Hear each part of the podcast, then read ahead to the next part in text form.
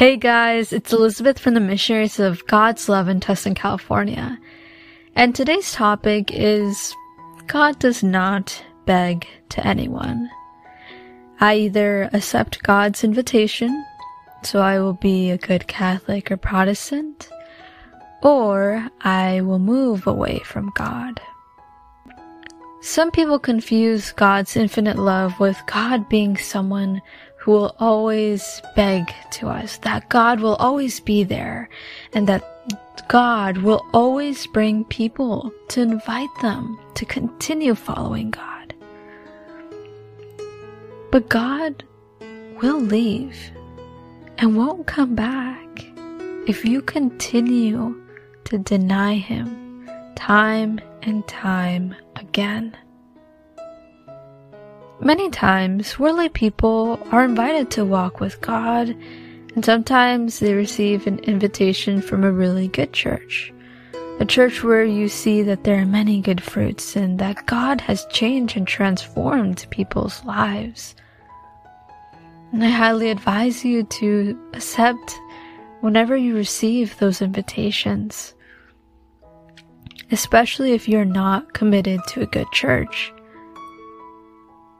But if the person denies this invitation, or if they leave the good community they were in, they will no longer receive the invitation of God or receive His gracious gifts again. Unless they apologize, recognize their mistakes, and seek God and be willing to change their lives. Many people lie to themselves. They go to church whenever they want to, or think that they're all good because they have all the sacraments, or if they do good actions here and there. There are many people who really deny this message because honestly it is harsh. But there are people who are selective and only select passages that speak about God and sometimes, for an example, they like select passages about where it speaks about his mercy and love, such as the story of the prodigal son, where the father received his son with so much joy and like he gave him even a ring. God is forgiving and God will accept you when you are really want to go back to him. But what people are really missing is that before the father received his prodigal son, his son needed to go through a lot of pain for his sins and revelation. His son needed to go through a lot of pain for his sins and because he was being very rebellious. He suffered because he tried to be independent from his father and follow his own ideas.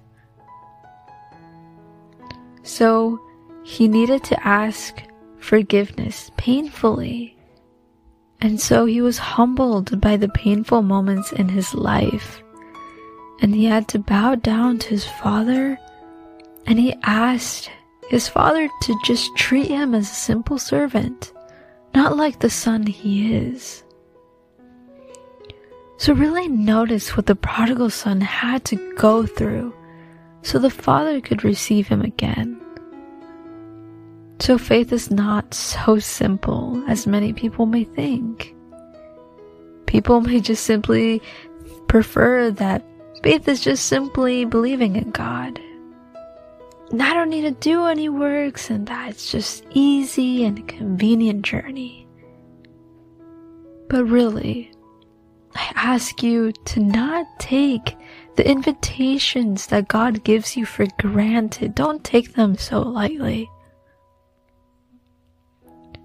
But please take them and start your journey with God. Tell God, Speak to me, O Lord, for your servant is listening.